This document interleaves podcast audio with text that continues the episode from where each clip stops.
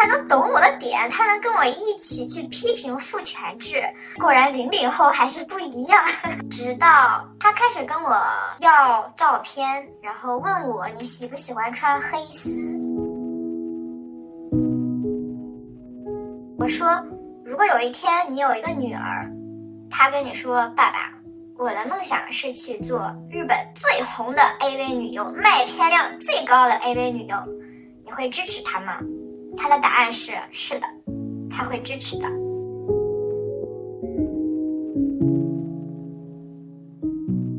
哪怕你的学历已经到博士了，哪怕你已经成为教授了，受人尊敬了，然后你已经经济独立了，有自己的事业，而且事业前途非常好，但是好像在婚姻制度里面，有一个人好像比你。更有特权哦，有二十三个州没有任何除了就是这个医家庭医疗假之外的产假之类的东西，没有任何二十三个州没有没有。对，不管你在哪个国家，不管你是什么学历，不管你经济收入是多少。你都可以觉醒，你都可以成为一个女权主义者，你都可以开始争取自己的权利。嗯，就是即便你成成了发达国家的什么公民了，你从小生活比较开放了，但是当你不去争取自己权利的时候，它依然会流失。而如果即便你处在一个多压迫的环境下，但是只要只要你已经觉醒了，那你甚至会比。我刚举那些例子的那些人会争取到更多的权利。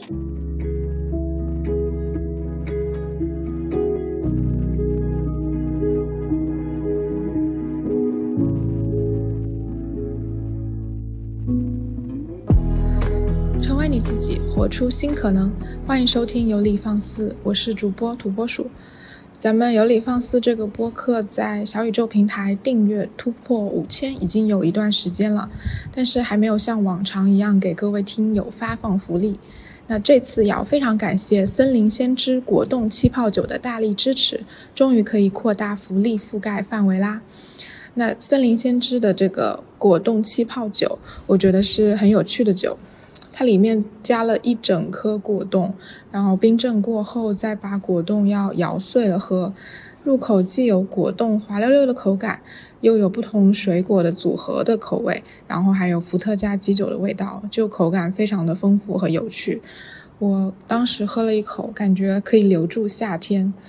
呃，我最喜欢的是他们家的芒果凤梨味，因为我非常喜欢就凤梨口味的酒。而且这个酒还特别的解辣，就马上要进入秋冬了，拿来配火锅也特别合适。酒精度数也不高，就只有三度，所以我就发现了他们家的酒应该是又易又爱的酒，因为独酌微醺就刚好。那聚会呢就很有趣，还解辣。就比如说摇果冻的，就是把果冻摇碎的那个环节，我就觉得会很有意思。所以这款酒，我觉得 I 人 E 人都可以拿捏。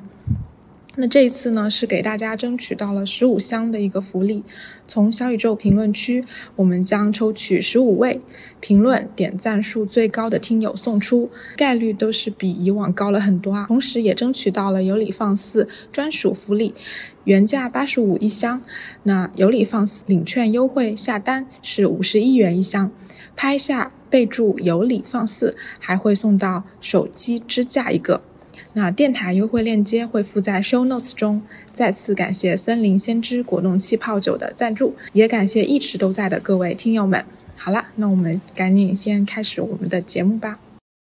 好，那我们今天就赶紧请出咱们的第十七位不婚不育的他，先来介绍一下自己。嗯，大家好，我是蘑菇。嗯，我今年二十八岁。嗯，职业是目前还是学生，在读博士。在哪儿读博士来着？呃，在美国读博士。对，好的，就是为了让大家更在开始比较多的了解一点你，有一些更多的记忆点，我来问你一个问题：就如果你用三个词来形容自己的话，你会用哪三个词？我觉得我会用自由、体验派，还有坚定三个词来形容我自己。哇，我觉得这三个词，甚至我都很认同。嗯，然后，然后这三个词，我相信在接下来的访谈中，应该可以不断显现出你的这个自由、体验和坚定。嗯，好，那我们现在就开始从头开始讲起，就是蘑菇是从什么时候开始决定要不婚不育的呢？其实我决定不婚不育这个过程，就是近两近两三年的事情吧。呃，然后我决定不婚不育，主要是出于两个原因。第一个原因是，首先先说结婚嘛，然后再说育。对我选择不婚，一个原因是，呃，我其实我并不相信爱情，因为我觉得大家结婚一般肯定一开始要最好是出于爱情才要走入婚姻嘛，不然没有爱情，那为什么要结婚，对不对？但是。我我曾经也是经历过爱情的嘛，也有那种比较刻骨铭心的体验。然后因为经历过，所以我才更加不相信爱情。我相信爱情的产生，我相信它的存在，但是我并不相信它的存续。看最近的那个综艺节目《再见爱人》嘛，你就可以发现，离婚的话，它并不是一个当机立断的事情，它是一个。长年累月积累了各种不满、各种痛苦，在某一天才会决定要离婚。然后在离婚之前，一定是经历很漫长的痛苦的。所以我觉得婚姻就是一个，它对我来说就没有结婚的理由，因为它就是成立的点。首先，爱情在我这里就就不能存续，这在对我来说是肯定的，就不能维持几十年。然后呢，它也一定，我觉得我未来。既然不能持续几十年，那就大概率会离婚嘛。然后呢，又会很痛苦，那就没有必要了。嗯，这是第一个原因。第二个原因是伴随着我自己成为女权主义者，我就更加坚定的不想结婚了。然后我这里想要插一个啊小的心得，就是我最近发现一个很有趣的现象。嗯，我们对女权其实是有两个词语的，一个是女权，一个是女性主义。嗯，其实是有两个词。嗯，但是这两个翻译不同，对吧？嗯。嗯，这两个词其实，在英文里面它都是 feminism，就是一个词而已。对。对。就中文翻译不一样。对。然后我是最近才察觉到这件事情的，然后我就觉得为什么？大家中文里面会有两个词，明明这两个词都是在指同一个事情啊。然后，而且女权它的它是一个缩写嘛，它的全称是女性权利嘛。然后女性主义它就少了一个部分，它少了权利这个部分。对，所以我觉对对对，所以我觉得我自己的一个体会，觉得应该是在可能国内大家会不习惯看到。女性和权利这两个词并列放在一起，会觉得很刺眼、很烫嘴，然后对对说出来会有一点让人难以接受，有点抵触，所以我们就选择了一种温和的、更加温和的表达，就是女性主义，就把权利给拿掉了，好像这样就会让大家觉得 OK 顺口了，不那么烫嘴了。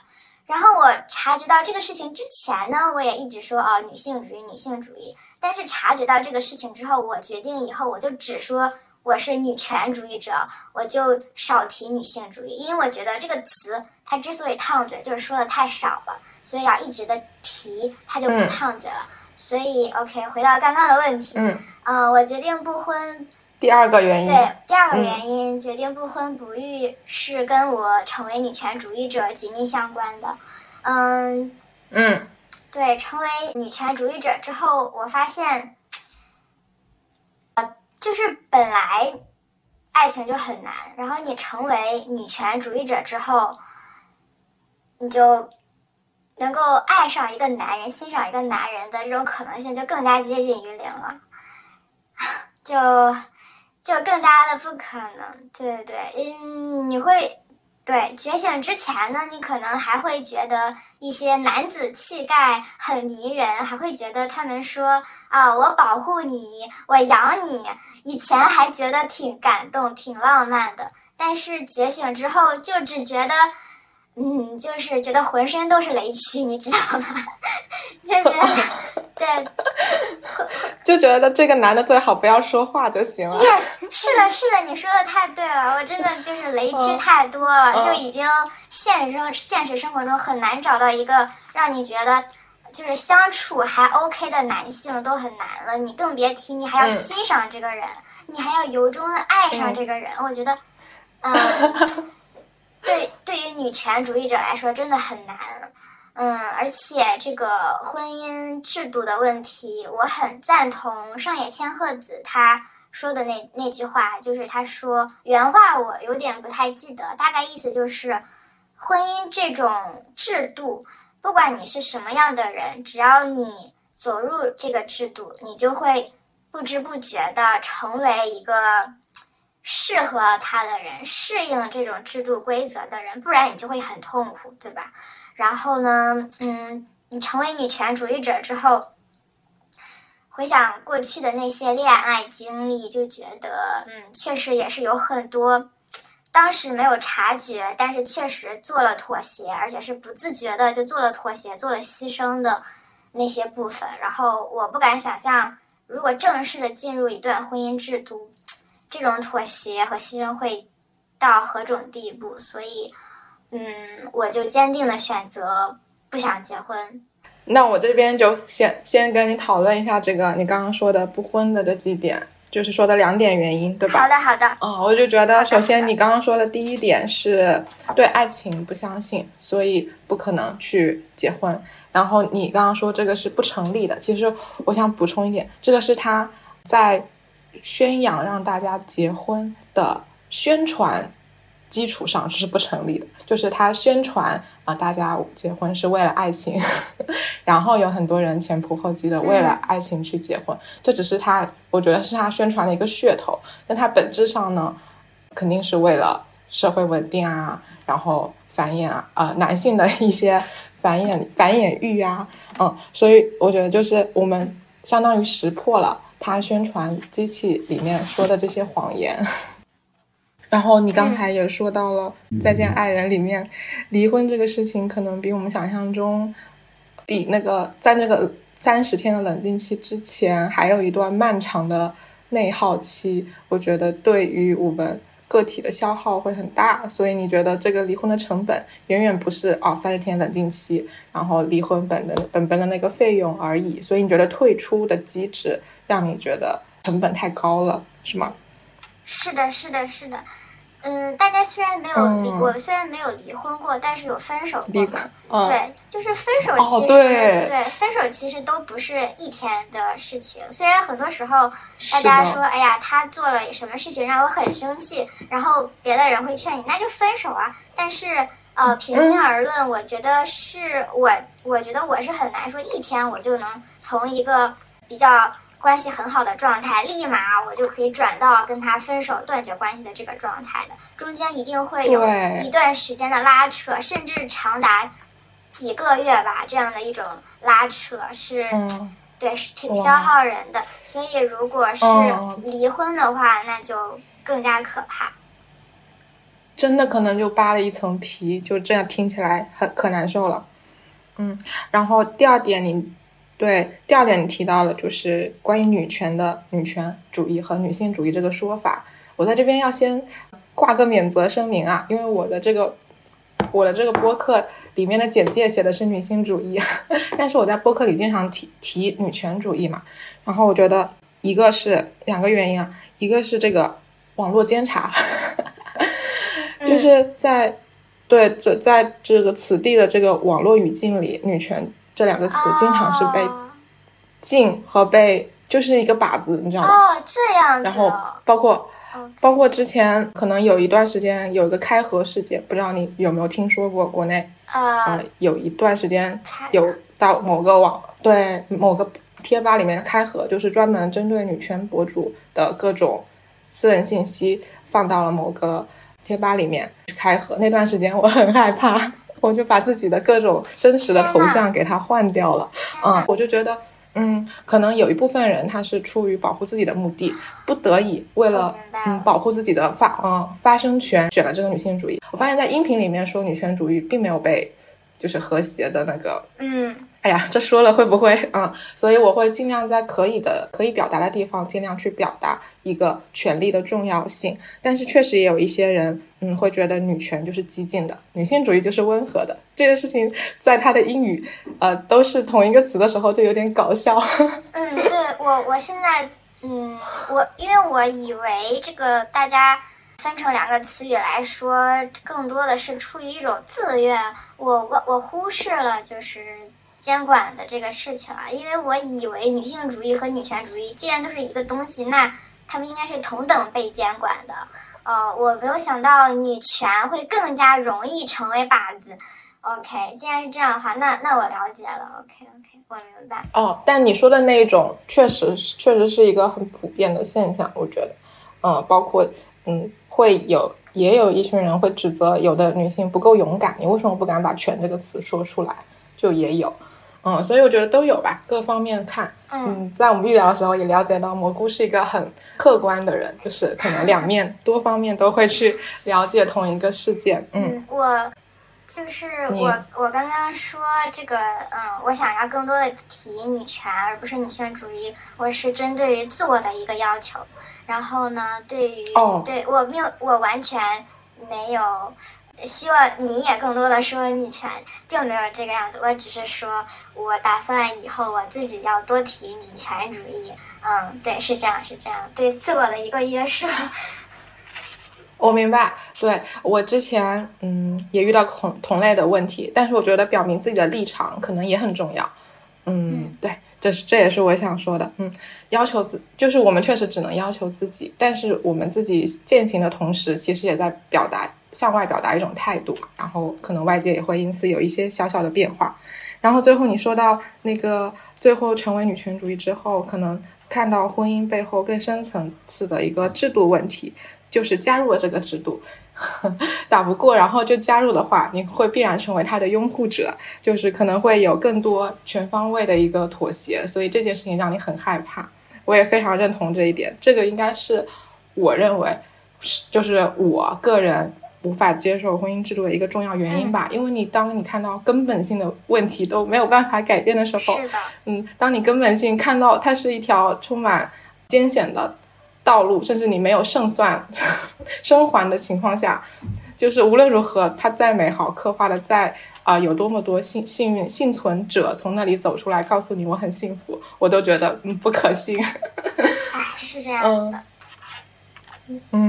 对，好，那这边讲到了婚，就这两年随着女权主义的觉醒，然后开始对婚姻这个事情有了清晰的认知。那生育涉及到咱们身体这个对 的伤害的这个事情啊，你可能也有自己的一个心理历程上面的变化。不育这个决定又是怎么做出来的？也是这两年做出来的吗？嗯，不育这个决定是也是这两年在思考的。我曾经，我这个历程主要是分为三段吧。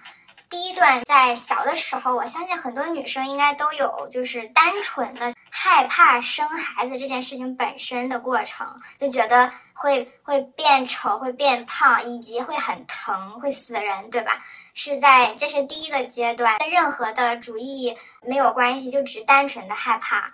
然后呢，第二个阶段是我开始思考，我有没有可能。不自己生小孩儿，就是我选择别的手段。我是在大学我就开始，我记得我在大一的时候我就开始去看有关代孕的事情，那个时候就开始思考代孕了。然后是在嗯第一次搜索，当时是看到那个时候我没有觉觉醒女权主义，我没有意识到代孕这个事情是非常不人道的。嗯，所以，但是我坦诚的说，我以前有考虑过这个选项，然后我也有查过，当时记得查乌克兰，还有一些国家，就是就还 没有价格没有贵到离谱，当时有考虑这个选项，但是我现在这件事情更恐怖。对，我现在觉醒女权主义之后，已经抛弃了这个选项，不会再选择代孕了。嗯，然后我现在也是，就是不想要孩子的。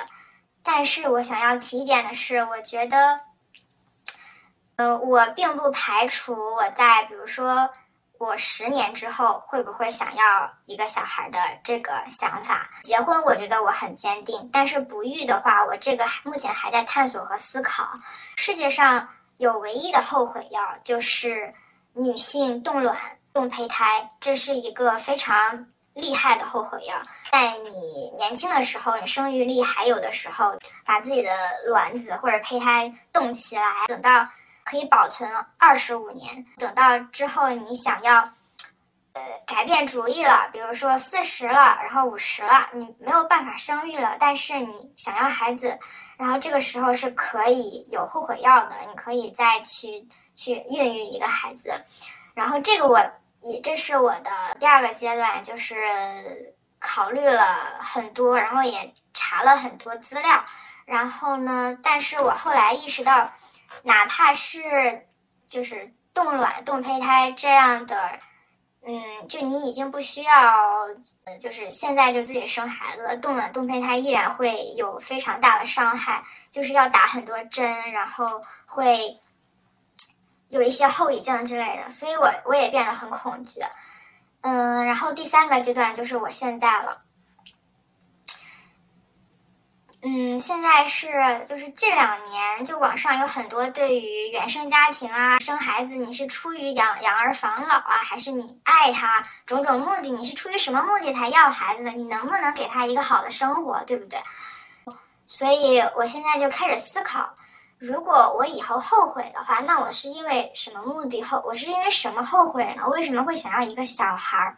我我现在觉得，嗯，如果我自己去孕育一个生命的话，我是诞生了、产生了一个新的生命，他他能不能有一个好的未来？我能不能给他一个幸福的生活？其实是充满未知数的。但是我最近读了一本书，叫《日本的女性贫困》。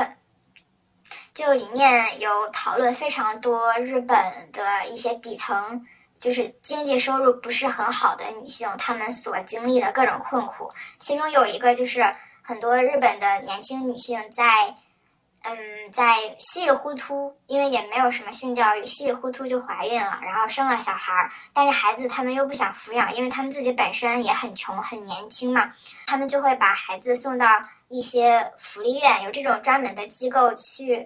收这些女性生的孩子，再送出去让人去收养这样子。所以我读完这本书之后，我突然产生了一个想法，因为我很同情这些女性，然后我就产生一个想法，就是那如果在未来有一天，比如我四十岁，我想要一个孩子了，我可以去这种专门的、比较专业的这种福利机构去领养一个小女孩儿。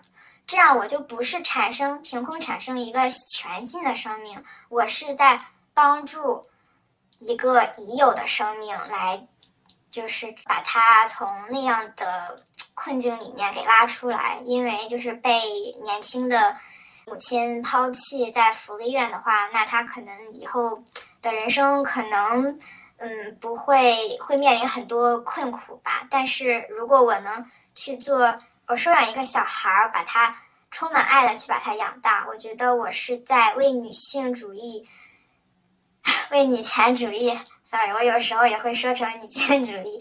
我会为女性权、女权主义的进步做一点点微小的贡献，因为我会帮助一个嗯女性小女孩孤儿。对，所以这是我目前的想法，这三个阶段。对，所以我现在是不婚不育。然后，但是在未来，如果有一天我反悔了，我想要一个孩子了，我会选择收养的方式去收养一个小女孩。嗯嗯嗯，好。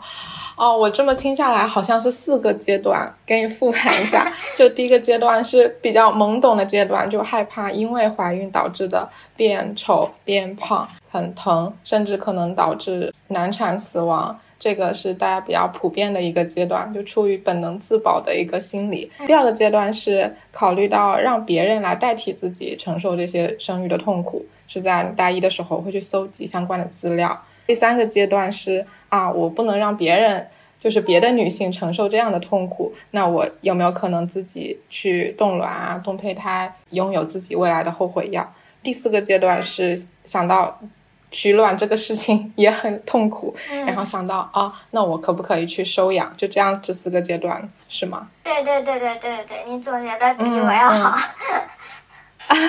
你讲的也挺清楚的，我这边想展开。说一下，就是收养这个问题。嗯，你跟我妈妈的态度不谋而合。真的，就是我妈妈啊，我妈妈她对我的态度一开始是觉得啊，你不结婚我会这个抬不起头来的。到后面可能做了播客，她也陆续每一期都会听嘛。嗯，慢慢的态度变，慢慢的转变，就变成啊，你不结婚可以，那你生个孩子吧。我想不行，这孩子，你你想给我生个妹妹，可以你自己去生。她就后面就想就想着说，嗯，好吧，那你不生也行，要不你抱养一个吧。哇，你妈妈好棒。对，然后 他好棒是吗？他感觉就是在为了我不停的妥协他的价值观吧，可能。嗯，然后你说的这个收养这个这个事情，跟自己生，我觉得一个最大的一个确定性就是你刚刚说了你会收养一个小女孩，是吗？嗯。是的，嗯，对我无法想象，如果说我生育的话，我生出了一个男孩，我该怎么去和一个既得利益者 共存？怎么样教他？往我想要的方向？我觉得这太难了，在一个父权制的大环境之下，我觉得他会不自觉的沾染上那些我不喜欢的习气。是的，是的，是的，我我跟你讲一个。我自己觉醒了女权主义之后呢，我因为身边有一些朋友生小孩嘛，最近，然后有人是生了小男孩，有人是生了小女孩。是，我发现，我发现，我就会想要去看望那些生了小女孩的姐妹。小女孩。对，我就会说啊，我想去看看你，想看看你好不好，然后看看你的宝宝。但是对那些生了小男孩的姐妹，我就一点都不想去看望。我不是就就真的嗯很抱歉，但无意冒犯，但是就啊很现实。对，是的，是的，会有一种从心里冒出来的抵触，就很神奇。对，而且在此处插播一个小小的发现。好，我有去最近有去看望三位女性朋友生的小女孩，然后她们三个人都跟都跟我讲同一个现象，特别有意思。什么？他们都有不有一个提到是，嗯，因为那个小女孩那个小婴儿就刚出生几个月吧，也不认识我，第一次见到我。那个时候只有我和我那个朋友还有她婆婆在家里头。嗯，我以为小婴儿看到会看到我会哭，但是那个小婴儿就很平静，就就是很平静。然后她妈妈，嗯，就是她小女孩那个小婴儿的妈妈就说，她说又是这个样子。我说什么样子？她说。她说：“好神奇，当有陌生的女性靠近的时候，这个小婴儿就还是蛮安静的。但是如果是有陌生的男性靠近，哪怕他都已经好几个月了，他爸爸靠近他，他都有时候还是会哭喊。我就说：天哪，他怎么天生的厌男？对，呢，这是我其中一个朋友。我另外还有一个朋友，呃，也是跟我说，他说特别的神奇，就。”出生的第一天，第一天就那小婴儿就是完全没有任何的意识，对吧？然后可能视觉都不是很好。然后呢，嗯，当时我那个朋友在月子中心是有那种月嫂的嘛，我忘我不知道是月嫂还是催乳师，反正是那种女性这种工作工作者。然后说，呃，我那个朋友自己还有那个月嫂就是抱着这个小孩没有问题，但是这个小孩他爸爸。靠近他，他就会立马就会特别的烦躁，哭喊啊、闹啊，就会很状态很不好。嗯嗯，我另外另外一个朋友也提到了，他说你来，我们家宝宝就好安静。嗯，他我老公的朋友来，他就很很闹。嗯，我就通过这这个事情，我就突然开始想，呃，天哪，有没有可能是在我们的基因里面，小婴儿他没有任何意识，也没有社会的规训，他基因里面天生对男性是有一些警惕心的。因为在自然界里，我们也知道有一些男性雄性的动物，甚至会吃掉自己的孩子，或者会吃掉其他雄性的宝宝这样子。所以我通过这个事情，我就觉得很有趣，很有意思。可能我们嗯。现在觉醒的是我们出生的时候就自带的东西。对，你就会想，呃，用爱情把一个女性包装成没有男人就不可以。就不能好好活下去？这整个 文化规训有多么的强大？对，后天来去改造一个人。是的。哎，但这个现象在我们家小猫咪身上好像也发生过。我们家小猫咪是一个母猫，家里如果来陌生陌生女性，它也就很乖很安静，顶多鼻子动一动，想闻一闻这个人的味道。但如果是男性来，就整个 我们家猫猫也一样。我跟你讲，是不是？我们家猫猫也一样。但我们家猫猫是一个小太监了，但是它也是有一些些差别。就是第一次看到一个人，如果它是女性的话，我们家猫猫就还好。嗯。但是如果是男性，它就会躲起来。嗯，对，它们气味可能有点不一样吧，我在猜。是的。在乱猜。有可能。是不是有点臭？呃，可能有攻击性吧。乱说的，嗯，对，可能有点攻击性。好，然后你刚才说的 那个收养，除了这个性别上的确定性，我觉得还有你刚刚提到了，如果是自己带来一个新生命，面对的是一些未知，但如果是收养的情况下，嗯，面对的是一个确定变好的情况，是吗？嗯，就是必然他的生生命就至少在我我们这样的一个。抚养人手里啊，就是他确定生活会比原来更好，所以他的那个嗯做出的贡献或者说帮助程度就会比原来带来新生命对你来说嗯更有把握一点。这是你选择收养觉得可以接受的嗯两个方面，我看来的两个方面是这样的。嗯，那我也是非常嗯非常认同，因为确实现在以当前性别比来说，如果能够帮助到更多的女性。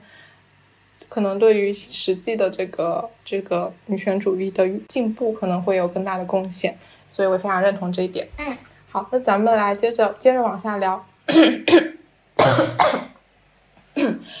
那既然就是这两年才做出不婚不育的决定，嗯嗯，你你现在是在国外待了多长时间啊？我在国外待了六六年吧，这样子啊，就是。呃，六年，所以，哎，你是硕士的时候啊出国的，还是本科就？我是硕士的时候出国的。嗯，硕士的时候先去是去欧洲读研，然后现在到美国读博，是吧？对，是的，是的，是的。嗯，所以六年时间都在相当于欧美发达国家嘛。那我特别好奇，这两年开始有这个思想上的转变之后，国内外朋友。就是对你这个决定了解吗？他们有什么样的态度？或者你在国外所处的这个圈子里面，大家对婚育的态度是怎样的？你可以聊一聊。嗯嗯，首先我自己的女权主义者的身份以及我不婚不育的决定，我只告诉过跟我一样是女权主义者的人。嗯，我自己。我坦诚说，我还是一个比较嗯不勇敢的人。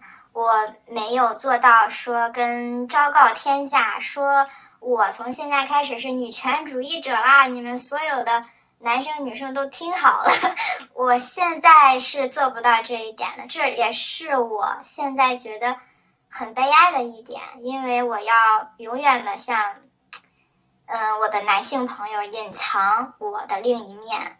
嗯，也要向大部分的女性朋友隐藏我的另一面。我会跟一些女性朋友先试探性的聊一些话题，如果觉得大家这个苗头都对得上，就会开始聊得更深入一点，就会这个触角就会连接起来。但是大部分情况，我还是选择就是，嗯，先不要贸然的去公开自己的身份，这样子。嗯嗯，我知道很多的朋友会觉得，嗯，欧美这种可能经济比较发达，女权主义可能发展的更早，大家思想会更开放，可能人到国外来思想也会更开放，对吧？嗯，讲实话，我通过这么多年，我自己的感触是这样子的。我觉得，如果女权主义是一张试卷的话，那，呃，发达就是欧美国家和亚洲国家，就像是。呃，普通班和什么火火箭班还是什么班？尖子班。尖子班对，普通班和尖子班的一个区别。然后，不管是在普通班和尖子班，考到如果满分是一百，考到九十分以上的一定是少数，一定是少数。哪怕在尖子班，也不能做到说百分之九十的人、百分之百的人都能考九十分，也是很难的。对，尖就是达到九十分以上的一定是少数。而且这个尖子生班的最后一名，他可能他也没有比普通普通班的第一名成绩要好，他可能就是放在嗯普通班是排在中间的或者中下游的这样子。但是当然总体来看的话，我觉得总体来看的话，尖子生这个班的平均分是肯定要比普通班的平均分要高很要高一些的，是这样子的。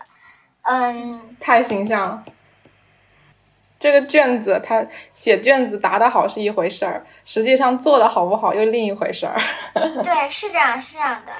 而且就是尖子生的班，尖子生班的很多人，他可能就不想答这个卷子呢，可能就只有前面考九十分的人在答这个卷子。什么鬼？哦，OK，嗯嗯，好，你接着说。对，嗯嗯。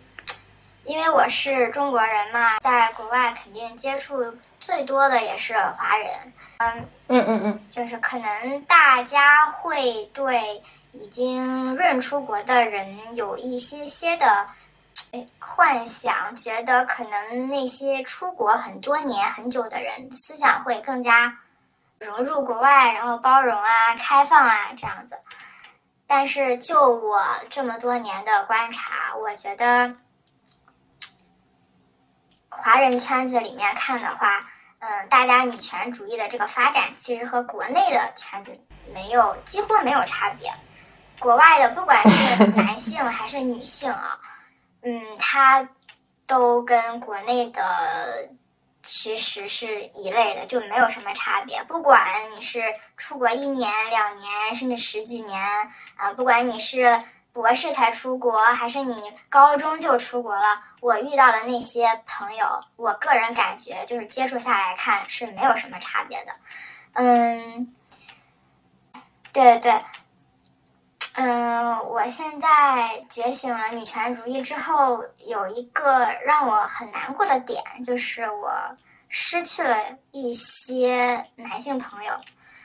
是一些很好很好的男性朋友，是认识很多年的男性朋友。嗯，那些男性朋友有一些是在国外认识的，有一些是在国内认识的。然后呢，我在刚出国的时候，尤其是刚觉醒女权主义的时候，就很想。跟人去分享交交流，分享对，然后对我天真的以为那些出国很早的人，就比如初中啊、高中啊、本科啊就出国的人，他们会思潮会更先进一点。嗯，呃，我我我有一些异很好关系真的很好的异性朋友，我去跟他们聊。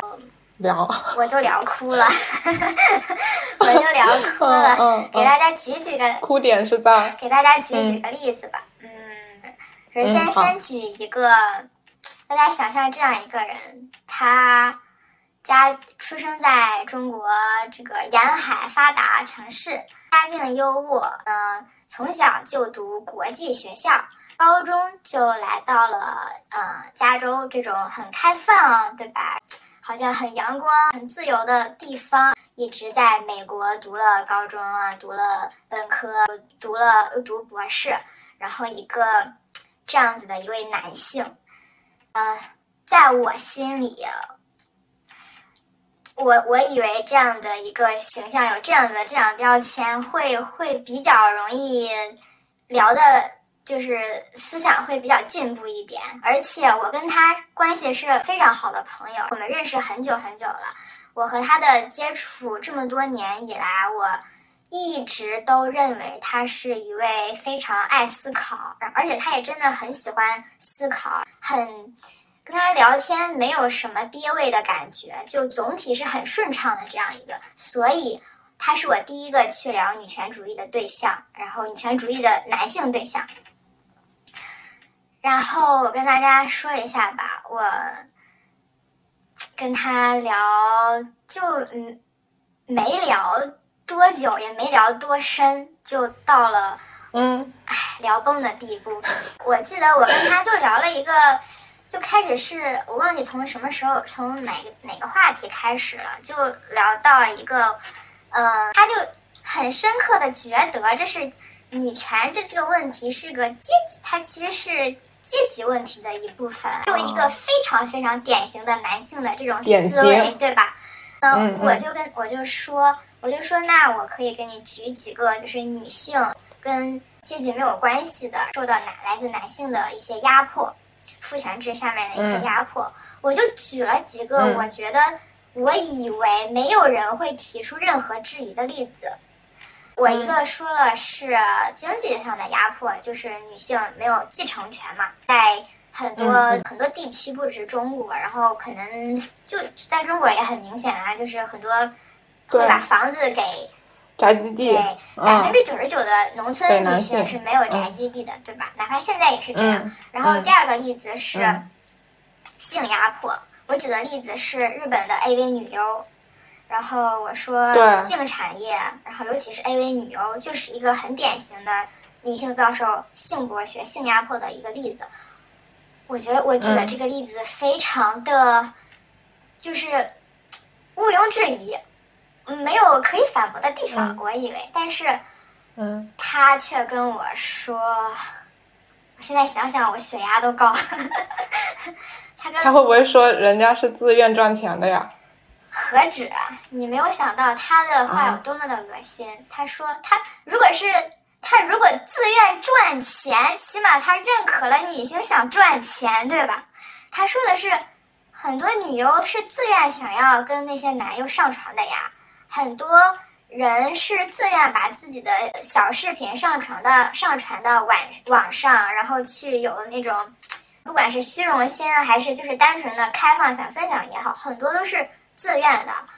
然后他们对我他们好喜欢异化一个女性，就是然后用这种来来摆脱自己的那种愧疚感。我觉得是这样用自愿的谎言来摆脱自己的那种道德是，瑕疵。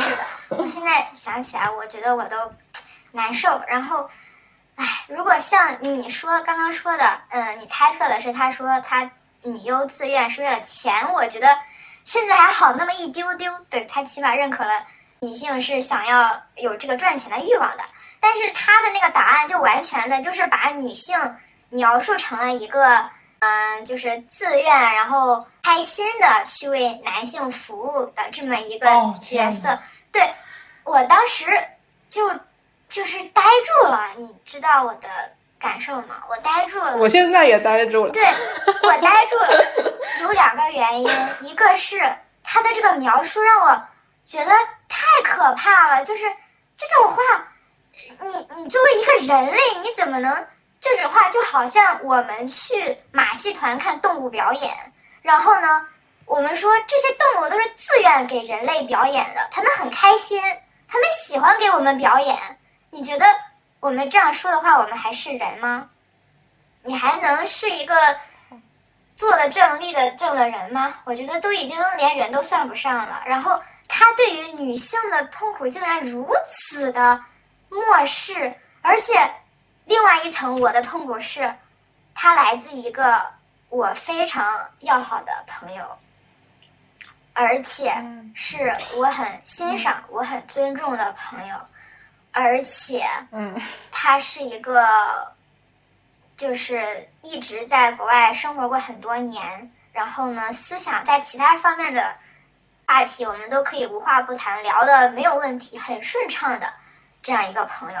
就是我就当时我我哭了，我真的我没有开玩笑，当时跟他我是跟他在微信上面聊的。他说完这个话，我我真的我愣愣在那里，然后我眼泪就掉了出来，因为我很难受，我很难受。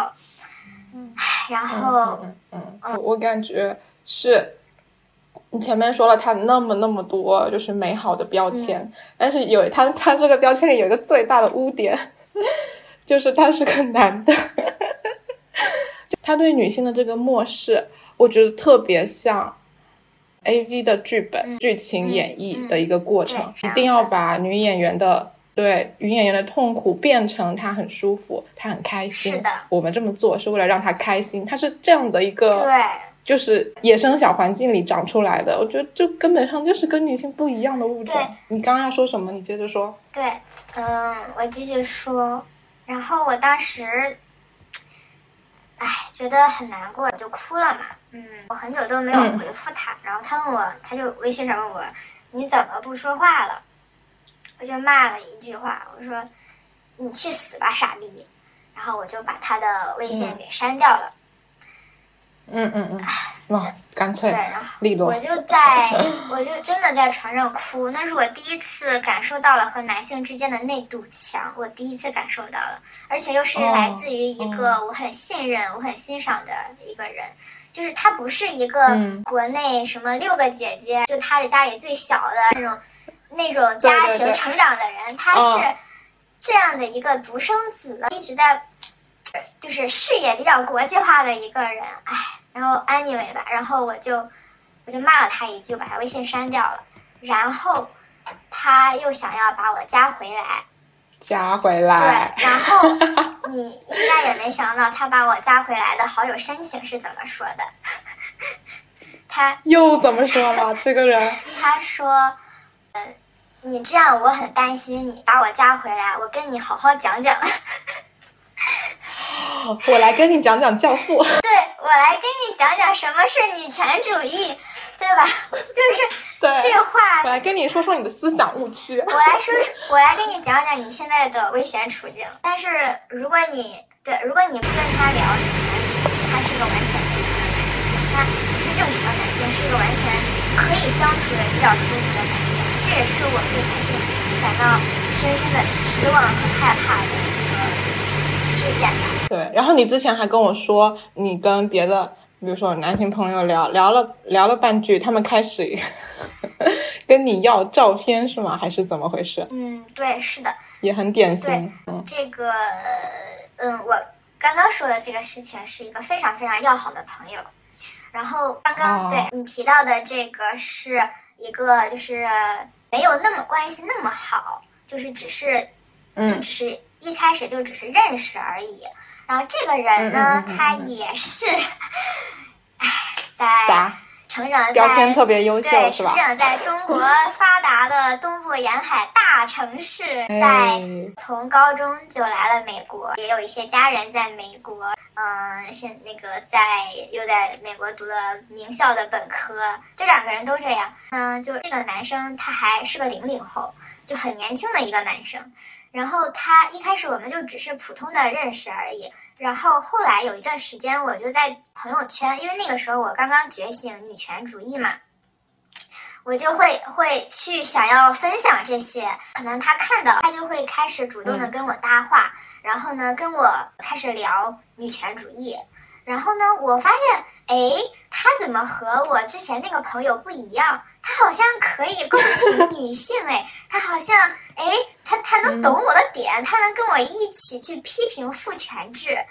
我觉得，哦，好开心，好开心！果然零零后还是不一样。我啊，是是是，好典型。对，就会觉得他年轻，嗯，他应该还有的救吧，这样子。对，我就我就跟他聊了很长时间，然后就觉得很开心。然后直到啊啊啊，直到我发现他开始跟我要照片，问我你喜不喜欢穿黑丝。刚开始的时候我还没有反应过来，因为已经就是聊了几个月，他都人很好嘛，我觉得，所以他一开始这样说，我完全没有反应过来，我以为他在开玩笑。然后直到他又提了几次，我才意识到他好像是真的。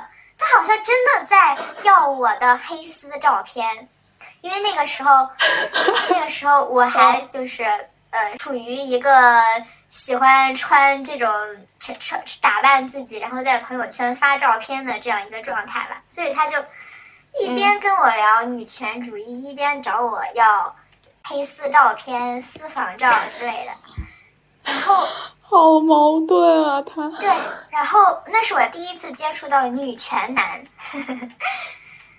啊啊啊！对，就是以这个这个女女权主义为幌子，实际上做一些嗯，他们经常要做的一些猥琐下流的事情。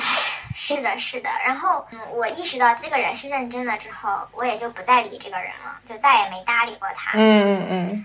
但是我对男性的失望之路。呃，没有止于此。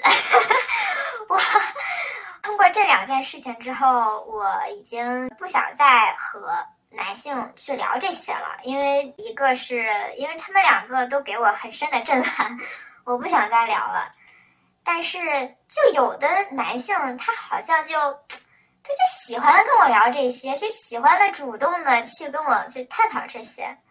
嗯，我就嗯。跟又跟一个男性朋友聊了一下，然后一样的这个男性朋友呢，一样的标签，唉，就是呃，在美高、美本、零零后这样一个，在可能你在互联网上、互联网上说出这样一个这些标签，大家会觉得他比较开放的这样一个滤镜吧，就是也是零零后，唉，然后呢，我不想跟他聊的，但他。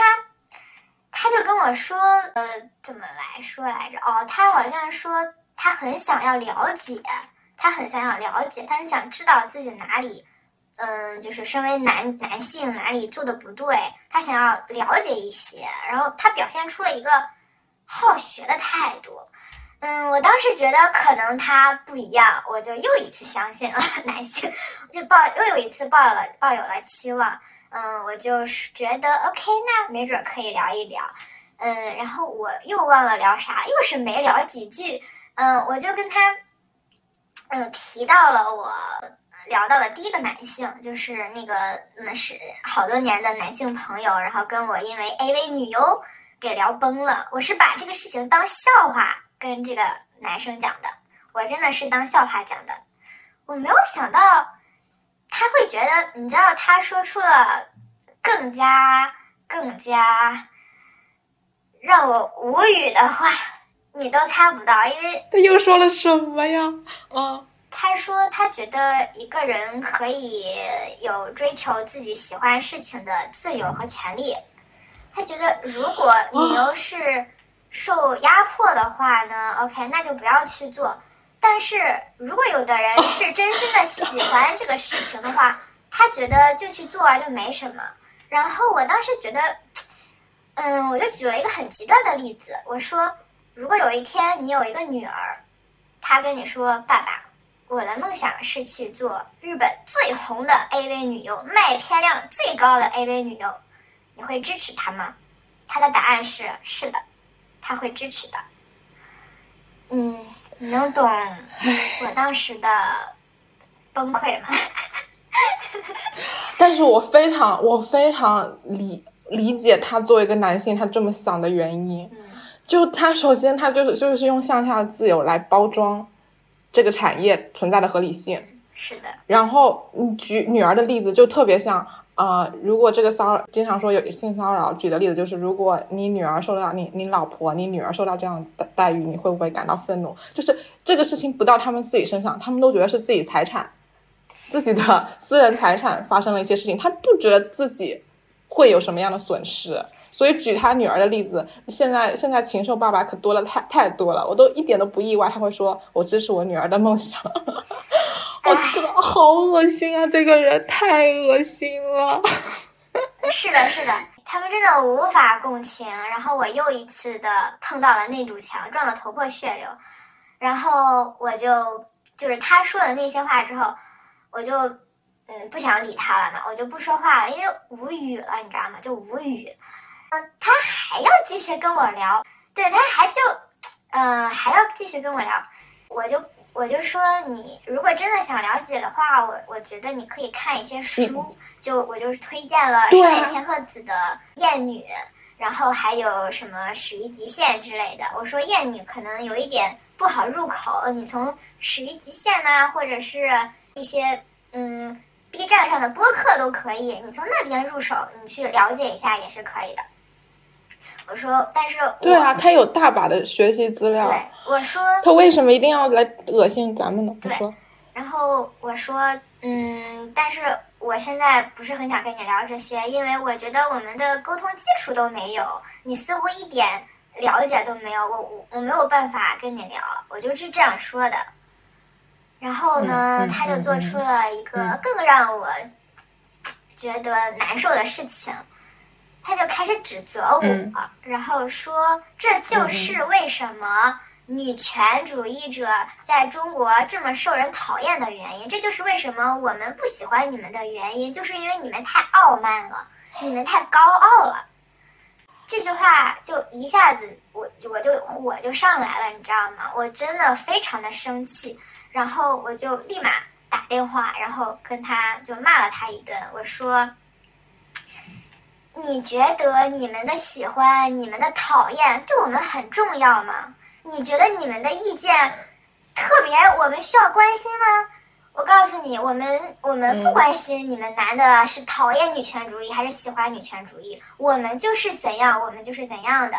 你你们在男权世界里，你们的意见 OK 特别重要，男生的声音一定要被人听到。但是只有在一个地方，在女权主义的世界里，没有人关心你喜不喜欢你的好恶。我就又把他破口大骂了一顿，就骂他，嗯嗯，就把他删掉了。嗯，然后呢，当然我在后来觉醒的更彻底以后，我觉得我骂人的那个词，这个傻逼是辱女词。如果换到现在的话，我会。骂成为你这个烂鸡巴，这样子。对，这个可能会戳到痛点啊。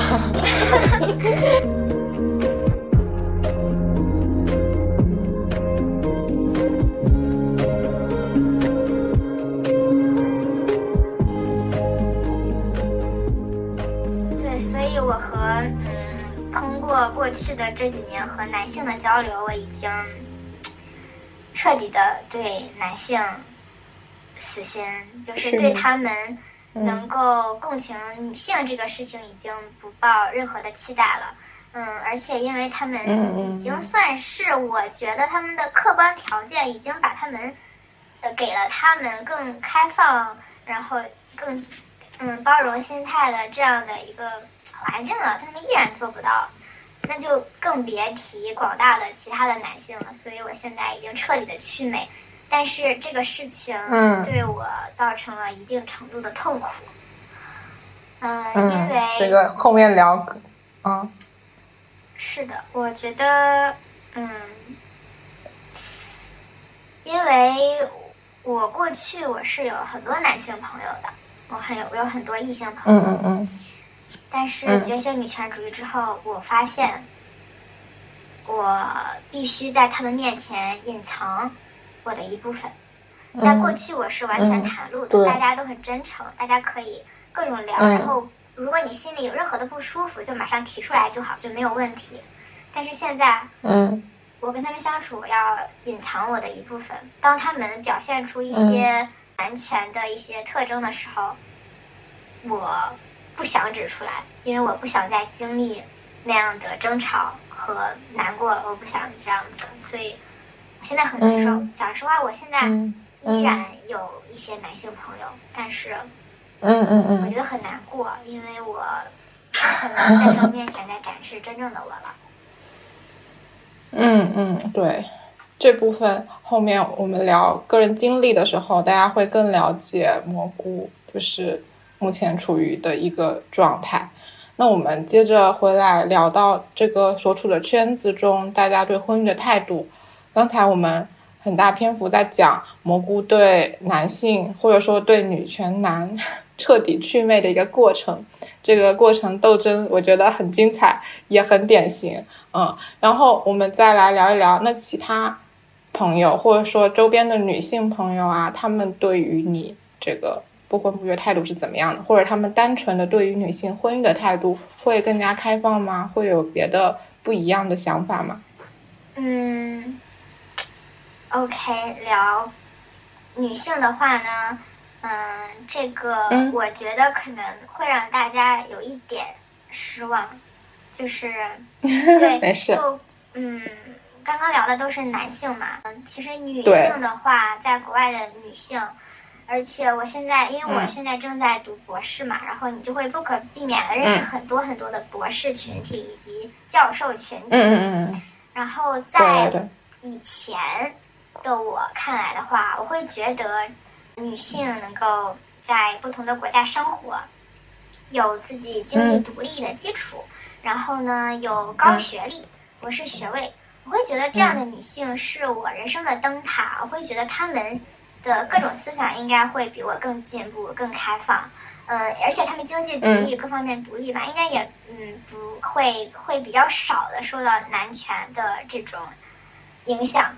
但是我觉得我个人的经历告诉我，嗯，其实女权主义的觉醒、父权制的压迫，跟你的学历，你在。中国还是美国，其实好像没有特别大的关系。我认识的，嗯，那些就是嗯教授群体、博士群体里面，嗯，女性里面，女权主义者依然是极少数。我认现实生活中，现实生活不说网上，现实生活中我认识的明确就是跟我我们两个都公开我们是彼此是女权主义者的，就只有一个人。现实生活中，就只有一个人，他跟我一样，也是，嗯，都是在美国读博士，嗯，也不想结婚，以后也是在考虑是冻卵还是收养这样的方式，可能以后解决什么孩子的问题。然后就只有这一位，然后其他的博士的话呢，嗯，就你你会发现跟女性博士聊天的那些内容。其实也很难逃离一些父权的影响吧。我记得我我跟一些女教授在接触聊天的时候，嗯，有一个女教授曾经就是吐槽过她的老公。吐槽她的老公，她和她老公有之间有很多分歧。她老公也是教授，两个人在不同的州，所以他们是异地婚姻，有两个孩子。这两个孩子从生到养都是这个女教授自己负责的，因为他们是异地婚姻，她都自己负责的。然后呢，大部分时间都是这个女教授飞过去男教授那边，就是带着孩子以及这个男教授的妈，就是这个女教授是跟自己两个孩子以及婆婆一起住。然后平时他们见面都是这个女教授带着孩子带着婆婆去飞过去男教授的城市去见他。她这个她的这个婆婆是一个典型的，就是那种农国内农村来的那种妇女，思想非常的保守，嗯，特别重男轻女，甚至跟她说过说你你不要太打扰我儿子的事业，他现在正处在事业上升期，什么家里养孩子的事情你就多担待一点之类的。嗯，然后他，然后这这就是我听到这就当时就很很难受，很火大。然后他又聊了一个，就是嗯，想办法和这个男教授能够结束异地，搬到同一个州，就是这样生活。这个男教授是为此不付出任何努力的。这个女教授一直在想，我要怎么去跳槽，哪怕他已经在自己现在的这个大学已经就是。嗯，有了，他就很喜欢自己的工作环境，工作的学校他都很喜欢，但他在思考要不要跳槽去那个男性那里。然后我就说，那为什么不是这个男性，你的老公去思考这个事情呢？然后他他说，她老公跟她说，她老公自己的专业是更有前途的专业，更有科研价值的专业。这个女教授的科研的专业呢，就相比而言没有那么的有意义、有价值，就是这样的。对你，咱咱就说，咱就说，你脱开这两个人，美国大学教授的身份，他们的相处模式以及聊天内容，放在网上跟你说是某个就是就是普通的家庭、普通的学历的这种聊天，你会觉得违和吗？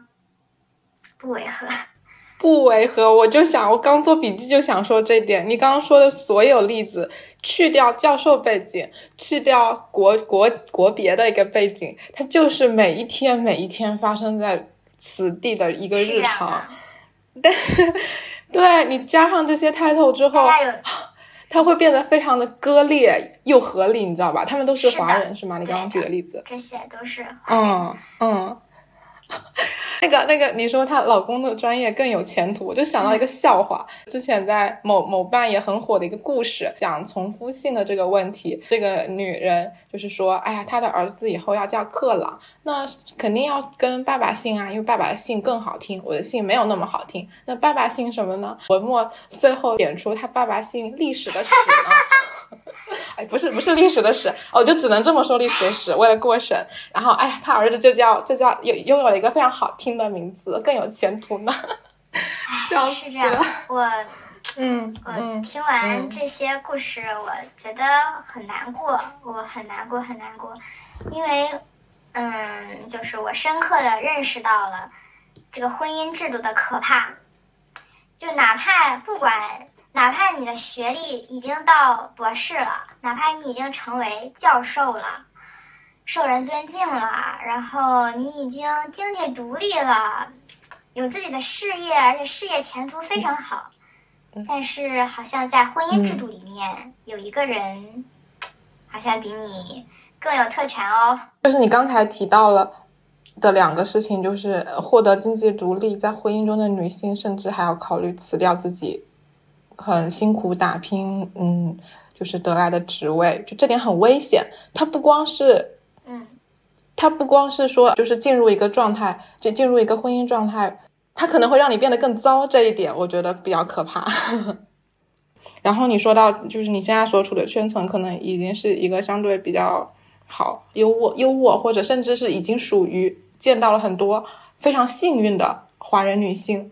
存在在另一个可能相对那什么一点的环境，但是还是很少能遇到同路人，所以嗯，再加上我们在互联网这个同温同温层里面待了很久，会觉得嗯，大家可能会都这么想啊，然后怎么还会有一群人那么想呢？所以我就觉得这个这条道路上就是还任重道远，所以我们每一个人的发声，每一个人的表率，其实在生活中都非常非常非常重要，嗯，然后。嗯，呃，然后你你你刚才说的那个好几个例子啊，我感觉包括你说，嗯，婆，嗯，她女教授的婆婆啊，会对这个她的呃她老公的老婆说这些话，就是再再往这个镜头再拉远一点，她还是两个女人围着一个男人转，就是还是女人在围绕着某个男巨婴去运转这个生活，听着就是很难受。就算哪怕这个婆婆她。她曾经是一位母亲，她现在还是失去自我的，和另一位女性来助长这个父权制的一个巩固嘛？我就觉得也挺嗯遗憾的。那你刚才提的例子都是一些华人圈的例子，那必然你在国外可能也也是能够看到更多外国人的圈子，他们圈子会好一点吗？嗯，他们对婚姻的态度会更自由、更开放一点吗？这个你的见闻是怎样？这个要回到我一开始举的那个。如果女权主义是一张试卷，然后这个呃尖子班和普通班的这个例子了，就是总体考九十分以上的，不管在哪个班都是少数，很少数，只是平均分平均分会高一点。嗯，我跟我可以跟大家讲一下这个平均分高是体现在哪里，然后尖子生少是体现在哪里。我先跟大家说。呃，平均分高吧，因为刚刚讲了很多很不太好的例子，希望能给大家先振奋一点。先跟大家说一下平均分高的事情。我个人的，呃，个人的感触是，我为什么觉得平均分高，是因为，嗯，如果你我现在已经对找到一个呃共权女权主义的华人男性不抱任何的期望了。但是，我对于跟国外的男性聊女权主义，我还是就不是抱有期望的，而是就是会遇到这样的人是是没有问题的。是有一些男性，就是他们会甚至会说我也是女权主义者，或者他们会把这样的词说出口。你想想，这个词在华人男性嘴里说出口，咱还要走多远的路呢？对吧？嗯，在女性里里面说出口都有点，可能有点烫嘴了。但是我是遇到，嗯嗯，就是一些国外的男性，他们会这样说。而且我自己，我就是，嗯，前段时间《芭比》上映嘛，然后呢，我和就是一个美国的男生去看来着，然后呢，当时看的时候，因为我看到小红书上说。甚至有些女性都在嗯觉得批评啊怎样的，但是我和这个男生看的时候是没有任何问题的。他就是讲到那个教父的梗的时候，他还跟我说，他说，他说呃，告诉你一个秘密，其实我从来都没有看过教父。对，到最后就是芭比那那个有一个那一段讲话嘛，就是那个女人类妈妈的那段讲话就很感动嘛。这个男生竟然跟我说。看完之后，他竟然跟我说：“他说看完，嗯，刚刚看完那一段，我甚至觉得心里有一点触动，好像眼泪有眼眶有一点点温热。”他这样跟我说，我当时觉得，我的天，真的吗？因为我看的时候，我是觉得很感动的，我没想到他会觉得很感动。然后，我不知道你知不知道黄阿丽？对，是一个脱口秀演员。对，然后我和男性朋一个美国的男性朋友一起去看了黄阿丽的脱口秀，是在现场看的，嗯，就是对，然后就很很劲爆嘛，黄阿丽她的风格都是很劲爆的，然后这个，然后我当时特意观察了一下那些观众的男女比例，就是总体而言肯定还是女性多，但是男性。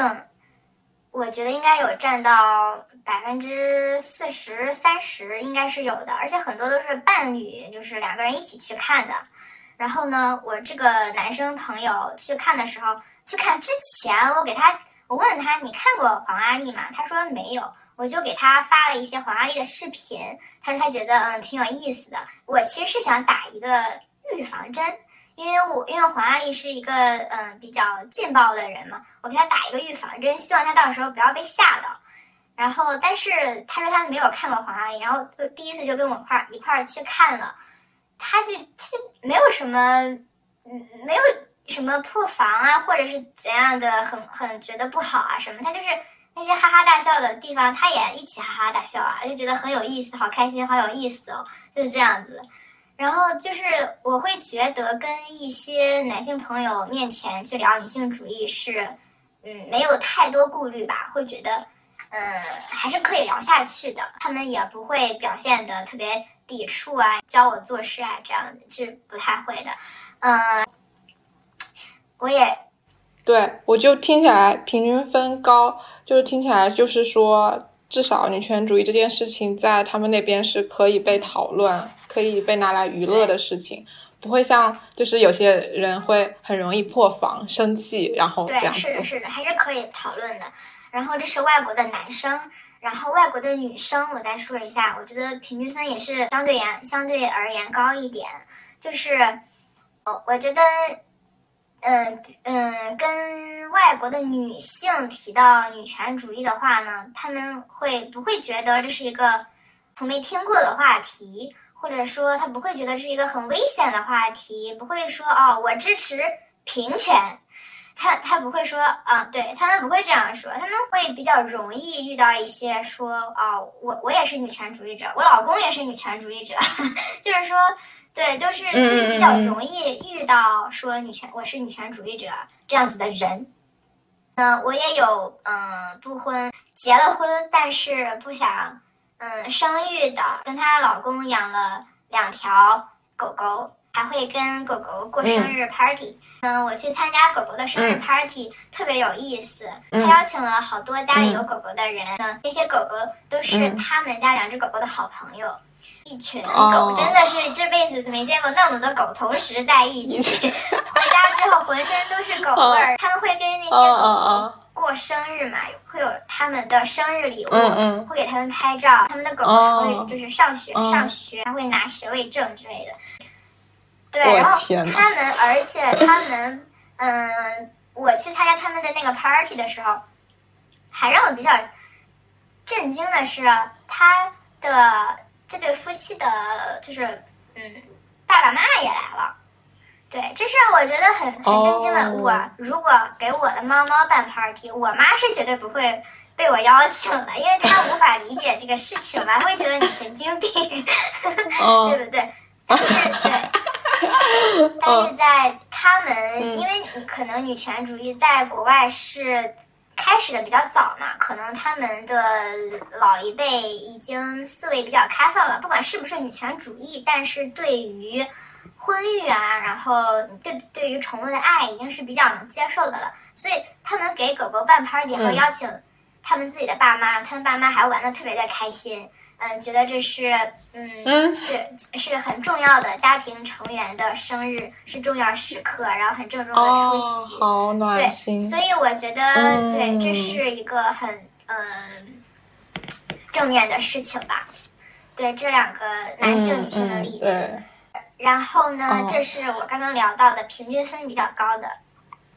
然后，嗯嗯嗯，就我感觉，嗯，就是无论是外国男生还是女生。就共同点就是，他们的语境是一致的，就是在女权主义的这个语境下，他们觉得很 OK，没有需要特别辩驳、特别需要费劲去解释一些一大堆背景知识的一个前提，就可以很正常的去交流。嗯，是的。嗯嗯嗯，你接着说。然后我再聊一下这个，不管在哪个班，尖子生就是考九十分以上都是极少的这个事情啊。嗯。先说男生开始吧，外国的男性。我有一些朋友是那个，他们老公是外国人嘛，然后有一个中国女生朋友，她老公是外国人，然后他们两个就是最近也是生宝宝了。哎，然后呢，我去看他做过几次课，我觉得有一点让我有点难受，因为他们家嘛，就还是。我的这个女生朋友在带孩子，嗯，而且因为我这个他们两个嗯文化不一样嘛，就中国人是要坐月子的，月子餐也是很有讲究的之类的，对吧？然后美国人是没有这个概念的，是没有月子餐的概念的，就没有那么的，就是重视这些事情。然后呢，白人饭大家都有所耳闻，就不好吃嘛。的美国的婆婆也不可能帮你带孩子的，对吧？那所以她是从。嗯，怀孕到她坐月子都是她自己大着肚子给自己做饭，自己抱娃，然后抱到这个手臂这个有什么关节都有什么关节炎了之类的。然后呢，她的那个后来就成了她后来她的爸妈就来了美国帮她照看孩子。然后她老公是我们一起出去玩的时候，她老公是什么都不干的，就是双手插兜，然后全都是他老婆在抱孩子，就是这样。所以。嗯，就是这样的，这样的男性，外国男、美国男性也是有，也是存在的，而且我觉得应该也不是少数。嗯，因为我给大家提供一点点数据吧，我有专门去查一下数据，希望我的说法有点依据。严谨啊，对得起博士这个 title。嗯，我查了一下，就是在美国，就是这是美国劳工部的一个调查，平均就是每天平均下来看，有百分之八十五的女性会参与家务劳动，但是只有百分之七十的男性会参与家务劳动。然后照料孩子这件事情，妈妈付出的时间是爸爸付出时间的两倍。就是，对，大家，大家就是这样就可以总体来感受到，就即便你是在一些所谓比较女权主义起源比较早的国家，嗯，总体而言，即便是现在。依然是女性会付出更多的家务劳动，嗯，照料孩子啊之类这样的事情，而且这个男女之间的薪酬也是有很大差异的。嗯，在美国的话呢，女性她赚的那个钱，她的工资只相当于男性的百分之七十五，就是四分之三。对同工不同酬的这个事情也依然是存在的，嗯，我还特地去查了一下中国的这个薪酬差距，但是我找到的数据，我个人觉得可能有一点点问题，因为他这里说女就是在二零二三年女性平均工资是八千六百八十九元一个月，男性平均是九千九百四十二元一个月，我觉得。这也太高了！我觉得这个平均工资有点过高，你明白吧？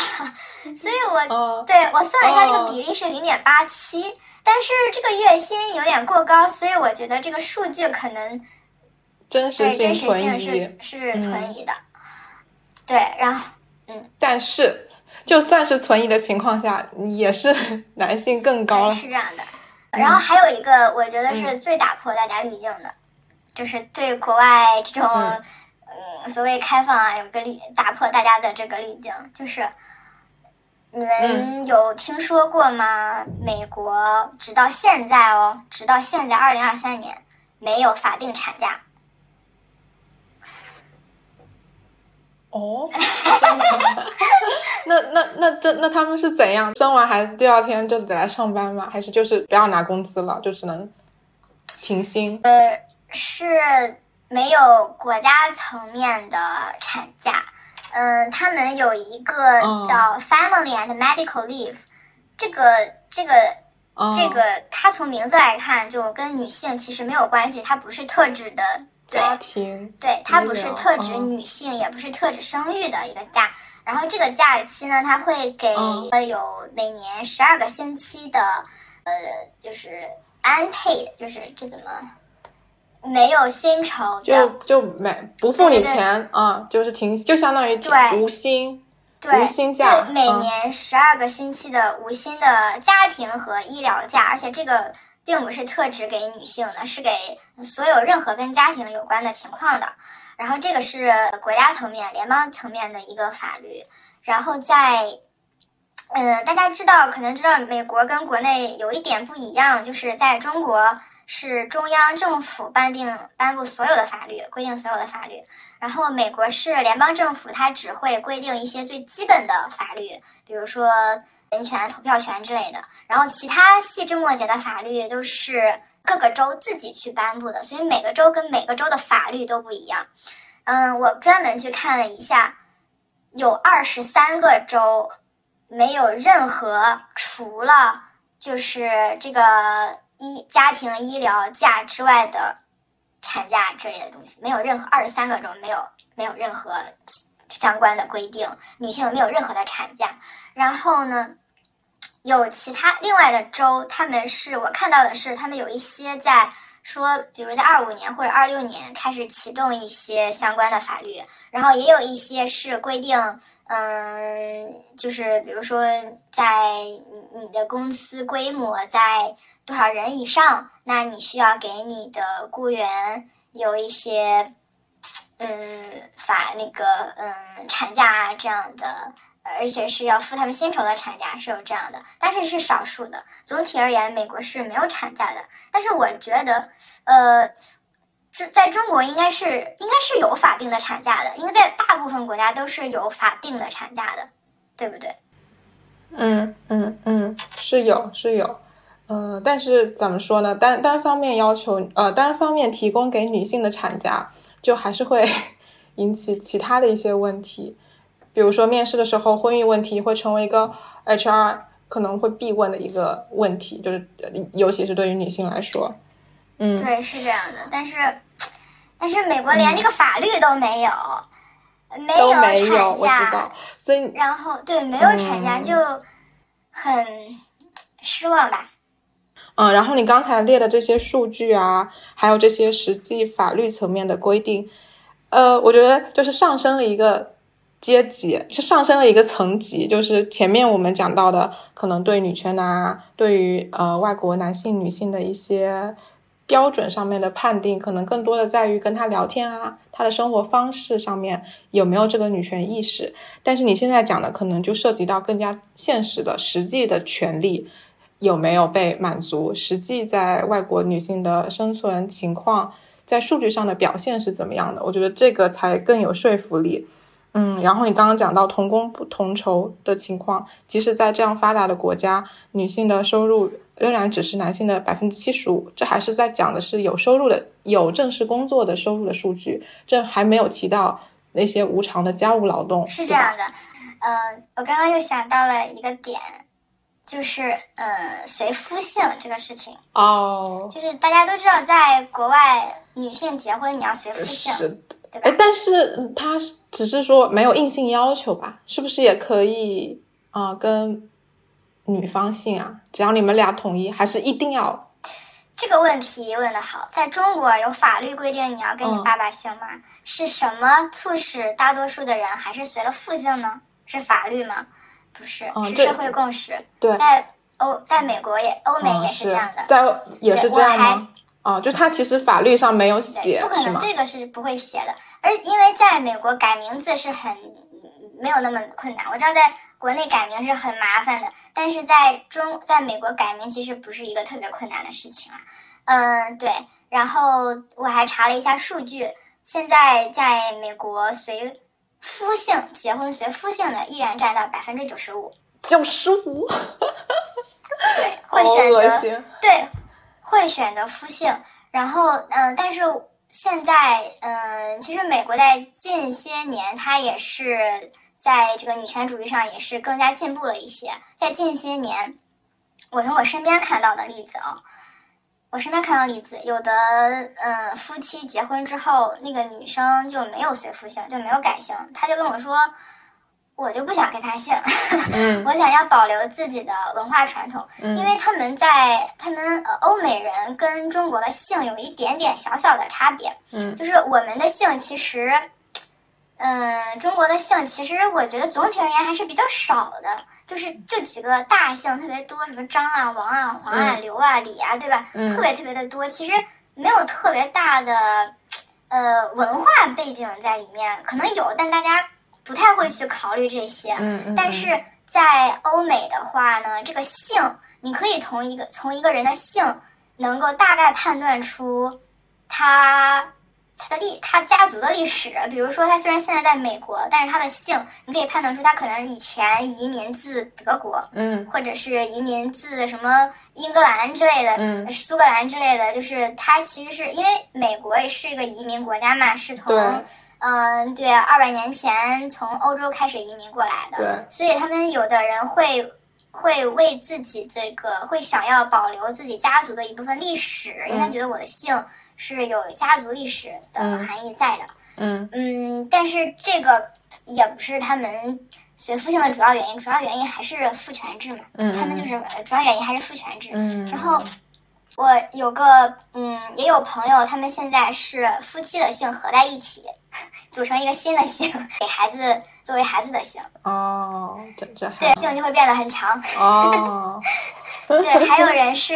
还有人是妈妈的姓作为孩子的呃 first name 名字，爸爸的姓作为 last name，就是对，也有也有这样的情况。然后也有一些也有一些情况是，嗯，我看到有网上有人有有在外网上嘛，就是有人抱怨过，说我现在想让我的女儿跟我姓，但是现在就遇到。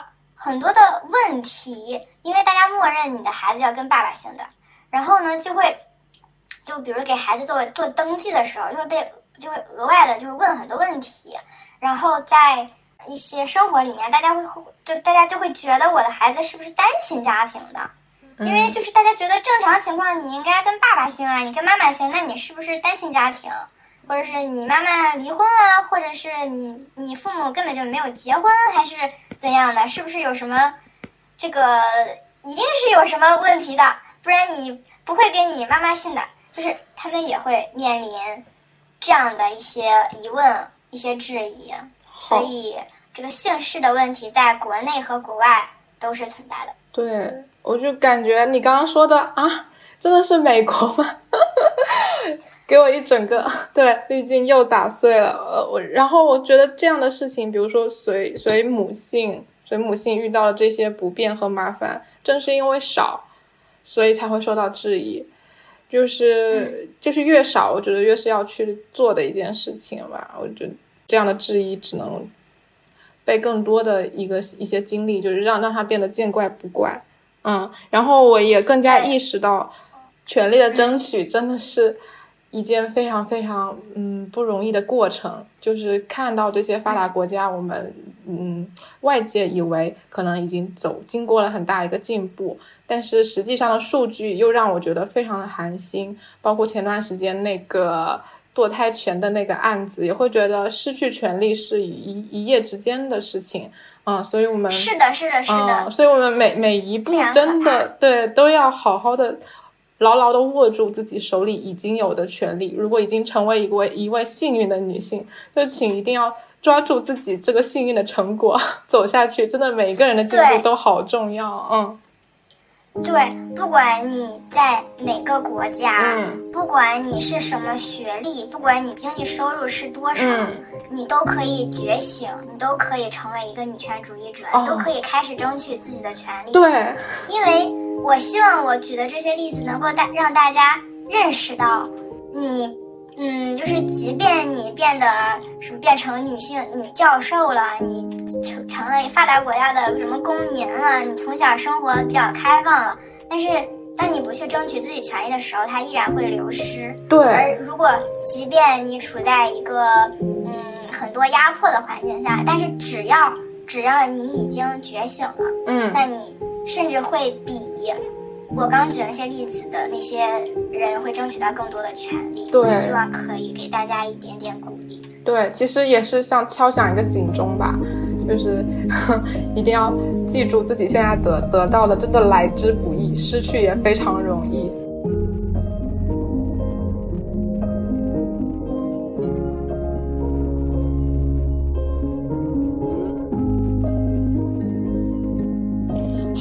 那蘑菇刚才其实主要跟我们分享的是在国内外朋友啊或者所见所闻里面一些人的这些品行或者说经历上面的一些启示，那就比较好奇蘑菇自己的原生家庭是怎样的，家人对于你应该是肯定不知道你不婚不育的这个态度吧？他们他们对于婚育又是个怎么样的态度？可以展开说说。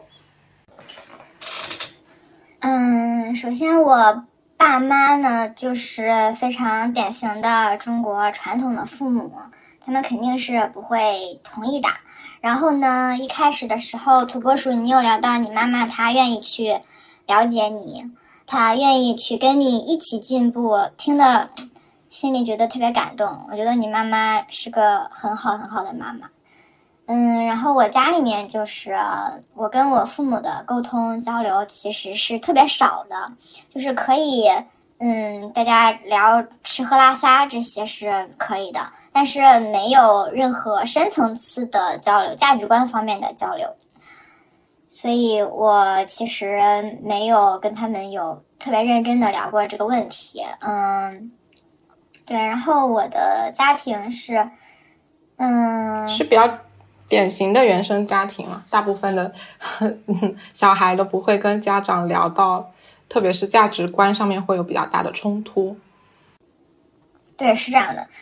但是我妈妈她也有过一些催婚，就是说你，嗯，该考虑个人问题啦之类的。然后呢，我每次跟爸妈。打电话呢，一定会在最后催一句，就是哎呀，你看你，嗯，这个也该考虑这个了吧，也该怎样了吧？然后呢，哎，就很很无聊，我觉得。然后，嗯，原生家庭，我刚刚在想一想，要不要，就有没有值得就是分享的部分，就是你特别想说的部分。如果没有的话，倒也不用勉强啦。可能你跟我其实比较想要聊的是，嗯，大家其实原生家庭方面跟父母的冲突是必然的，但是有听友就想了解，嗯，我怎么去跟原生家庭做一个嗯。博弈博弈啊、嗯。我是要争取他们的理解，嗯还是我就就此放弃，还是我怎样才能哎大过他们一头？嗯。就是想要了解抗争方面有没有这方面的经验。嗯嗯嗯，嗯我觉得这个要分情况。我觉得我们的父母分两类，然后一类是土拨鼠这样的 啊爸妈。对土拨鼠的爸妈呢，就是属于可能他们的思想比较老旧，但是这非常正常，因为他们成长于一个过去那样的嗯时代嘛，他们的思想必然就是陈旧的思想，必然是会发生一些碰撞的。但是他们本身是很爱你的，他们愿意去倾听你，是可以讲得通道理的。我觉得对于这样的父母，可以采取一个沟通的方式，去让对方真正的理解你，因为你们有沟通的基础。嗯、第二种父母呢，就比较接近我的父母这样的，就是处于这种父母，他们的阶级等级观念是非常非常嗯非常强的。体现在哪里呢？就是恃 强凌弱。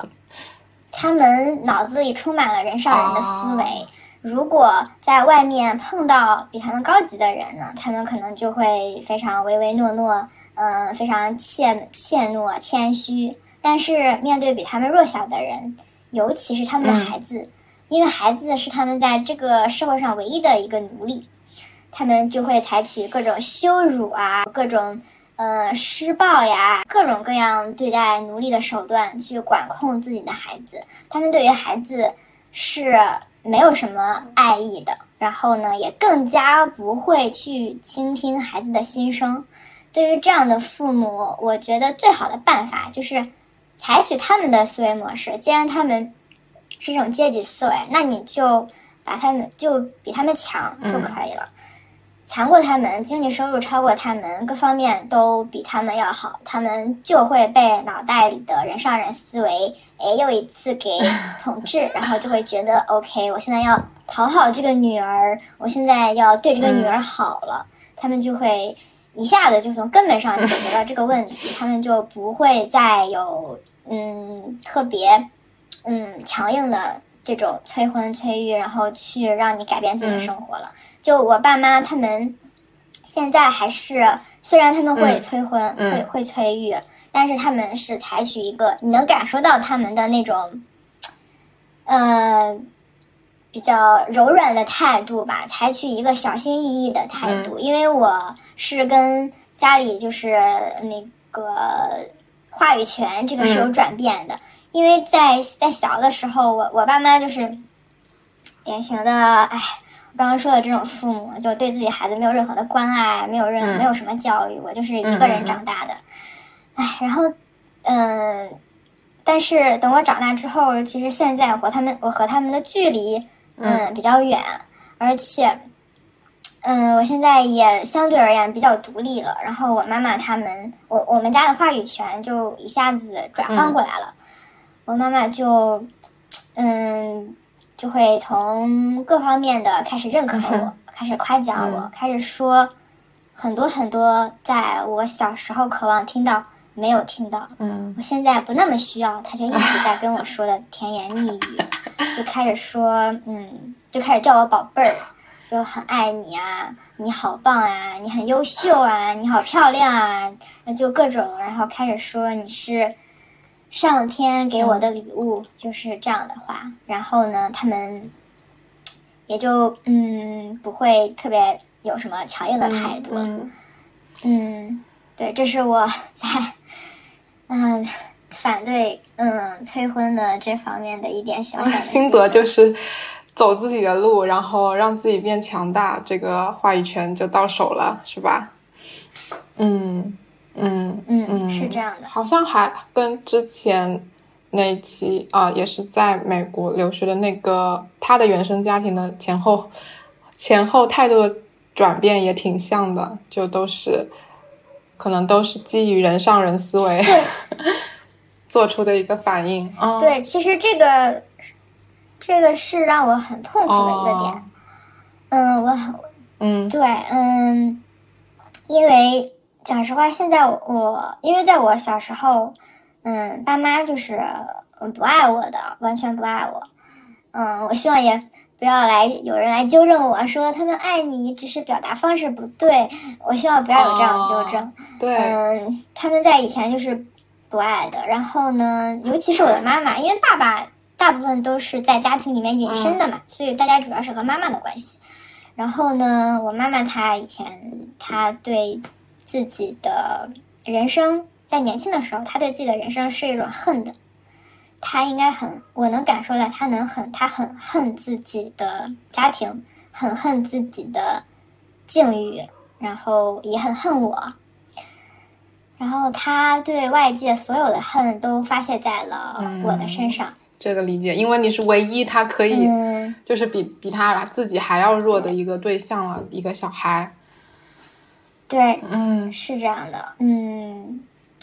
但是他在我读大学之后，开始非常的爱我，对我态度一百八十度的大转弯，嗯，而且是感觉就好像一夜之间为什么呢？这是为什么？变得我非常的陌生。嗯，对，这是我，我没有目前没有定论说他是因为什么。然后我有在嗯去听别人聊，以及网上看一些别人的分享。然后有人说，可能是因为他们年老了，开始感受到自己能量变弱了。嗯，嗯，还有人说是就是你挣钱了，他们想找你要钱，怎样让你养老怎样的。嗯，我觉得我很客观的说，我觉得我妈妈不是这样的原因，因为我觉得她不是想利用我让我给她钱或者怎样，因为她现在是真心的爱我，她是真心的爱我，没有想要让我给她钱，她反而会一直问我需不需要钱这样子，所以我就更加的 困惑，就是从完全 完全没有爱到感觉到她真心爱你。这区别好大。对我给嗯，是我给大家举一个小时候的例子。嗯，小时候我妈妈对我的嗯健康是非常忽视的。嗯，她对所有人的健康都很忽视。那她也不重视我的健康。我小时候生病了都是自己扛的，没有药吃，也不去医院，完全就是。自己扛着，在初中的时候有一次发烧，因为那次发烧真的太厉害了，发了很久。嗯，我爸爸就给我买了，嗯，去街上买了药片儿，就是药，就是不是感冒冲剂的那种东西的，是药片儿。然后，但是我初中那是我第一次人生中吃药，吃药片儿，然后我吃不下去，吞不下去吗？对我不会喝药片儿，我第一次喝，我不会喝药片儿，喝了好几杯水我都喝不下去，还有可能是因为那个时候喉咙可能比较肿吧，就很难吞下去。然后对，然后我妈妈她就过来开始抽我的耳光，嗯，就我就开始哭，她就说你下一杯水你再喝不下去这个药片儿，我就一直抽你，抽到你能喝下去为止。我当时发着高烧，然后我就因为我非常的恐惧，非常的害怕我，然后我下一杯水果然就把它喝下去了。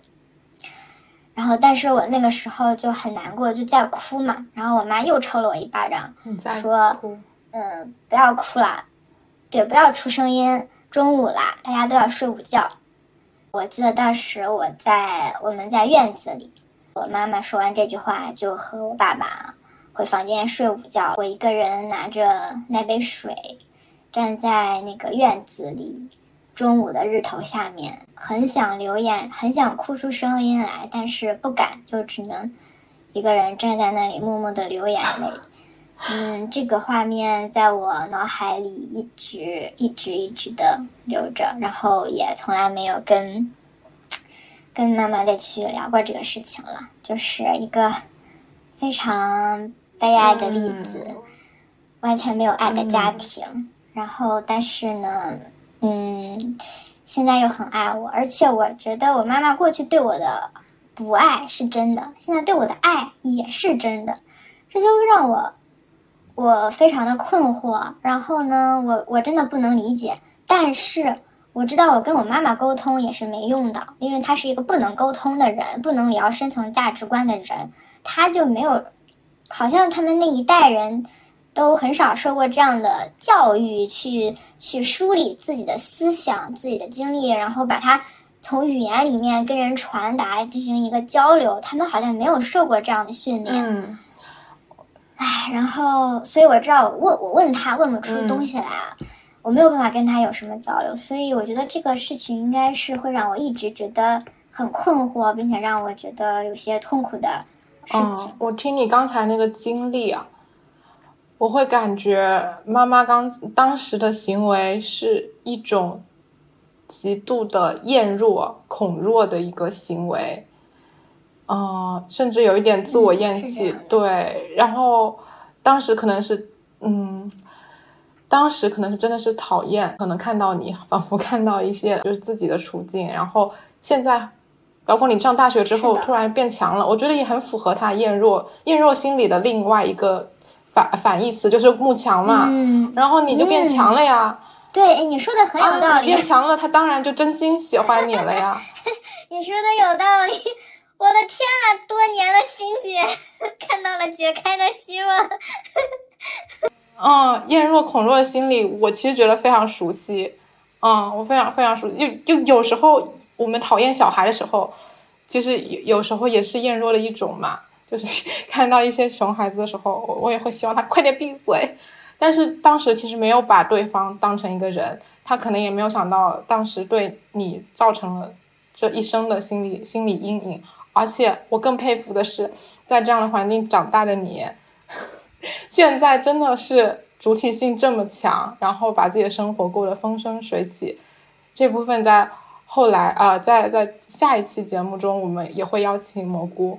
给我们深刻展开，她是怎么从那个院子里可怜的小女孩，长成现在 现在这个自由坚定的体验派的？嗯，好，那我们原生家庭这一部分就说到这里。那我们最后一个问题是大家经常啊，所有号称不婚不育主义者都会遇到的一个问题，就是不婚不育老了以后怎么办？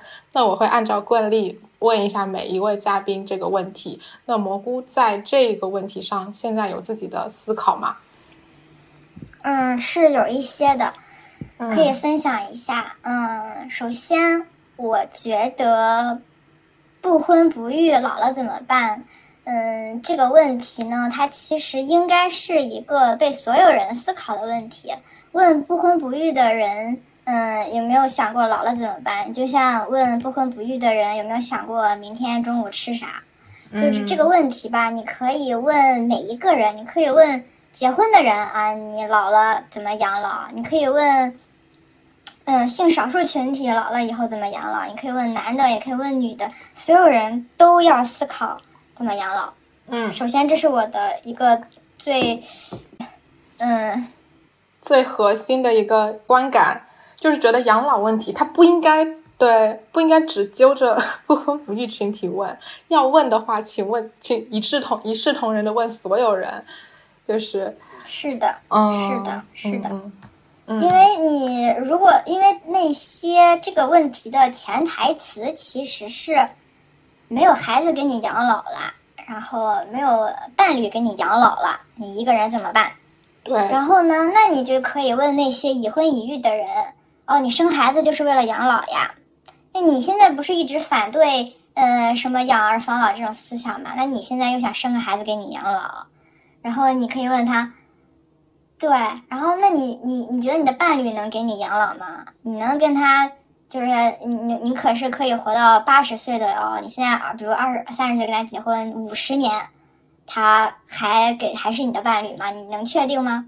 就是这些问题是每个人都要考虑的。他的潜台最直接的潜台词、名台词是让你快点去结婚生孩子。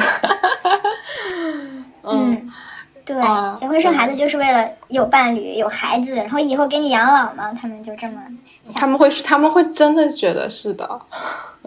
会回答你，对啊，就是要这样啊。然后他们没没有想过啊，那那你生了孩子，确定他能给你养老？他能养得活自己吗？他真的老了会在你的城市陪在你的身边吗？你的伴侣真的？哎，反正就是那些问题他们不问，但是他们会问，嗯嗯嗯，你那那那关于养老的话，就你个体来说，现在有这方面的想法吗？思考准备吗？我觉得这方面要，我个人是从两个角度去思考的。嗯嗯一个是就是首先养老是养的什么？我个人觉得有两个方面，一个是孤独，大家可能觉得结婚生孩子能解决孤独的问题；一个是你肉体的衰老，你真的需要人照顾。我个人感觉养老主要是养的这两个方面。嗯然后我们可以先聊嗯孤独。嗯嗯，首先，什么是孤独呢？大家觉得现在年轻就不孤独吗？老了才会孤独吗？嗯，什么周围的人多可以解决孤独吗？好像不是这样。我个人认为，它跟你周围人的数量没有关系，而是跟你走进你心里的人，跟你产生深度连接的人才有关系。跟嗯你产产生心深度连接的人，才可以解决你的孤独问题。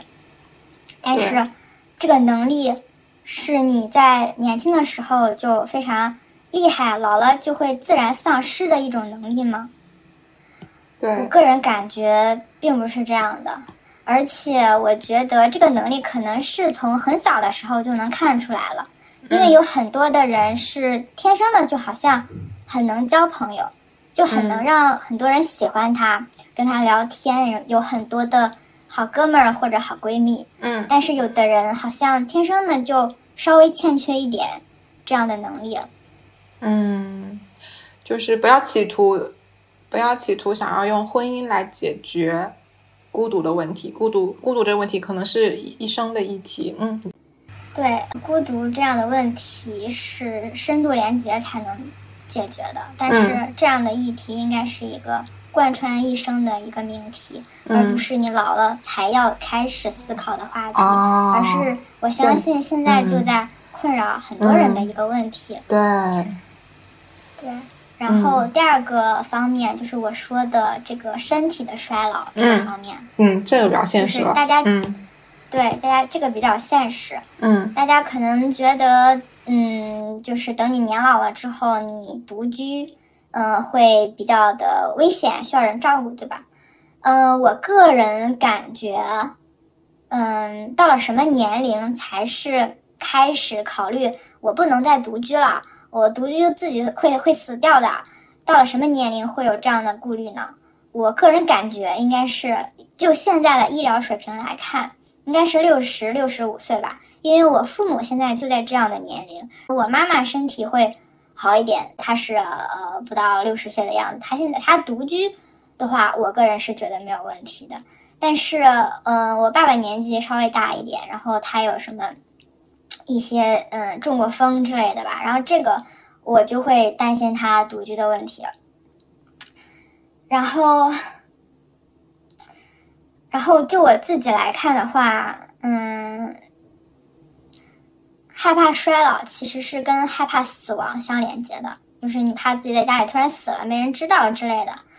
嗯，我个人觉得，要想明白这个问题，首先要想明白自己为什么活着。我自己觉得，我个人活着的意义就是为了体验快乐。然后呢，一个是体验，一个是快乐。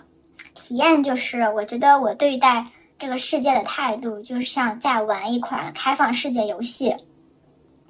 嗯，我不知道大家有没有玩过《塞尔达旷野之息》，那是我最喜欢的一款开放世界的游戏。我每次去一个新的城市、新的国家，我都有一种开新地图的感觉，我都会有一种觉得很新鲜、很快乐的感觉。我会喜欢在街道上漫无目的的走一走，你看到一个很嗯这个国家、这个城市的那种风景啊，风在那个街道里面吹过那些人群，就会有一种很快乐，觉得自己体验到了新鲜的东西。另外一个就是为了快乐嘛，因为我觉得我来这个世界上是为了享受的，我是为了快乐的，我不是来受苦受难，我不是来痛苦的。然后，这是我个人现在想明白的，我所活着的意义。如果有一天我到了不能再独居的程度，那说明什么呢？说明我已经不健康了，因为我连独居都不行了，更别说我出去玩了，更别说我去干别的了。我就独居都会肯定会会死掉，我可能不行了。那我没有健康，我自然也就没有快乐的。然后体验呢？也就不行了，因为我这个出门的话，都那个那个那个样子的话，可能坐飞机都会有问题吧。所以我觉得，既然我不能享受这个世界，我到时候也不会眷恋这个世界。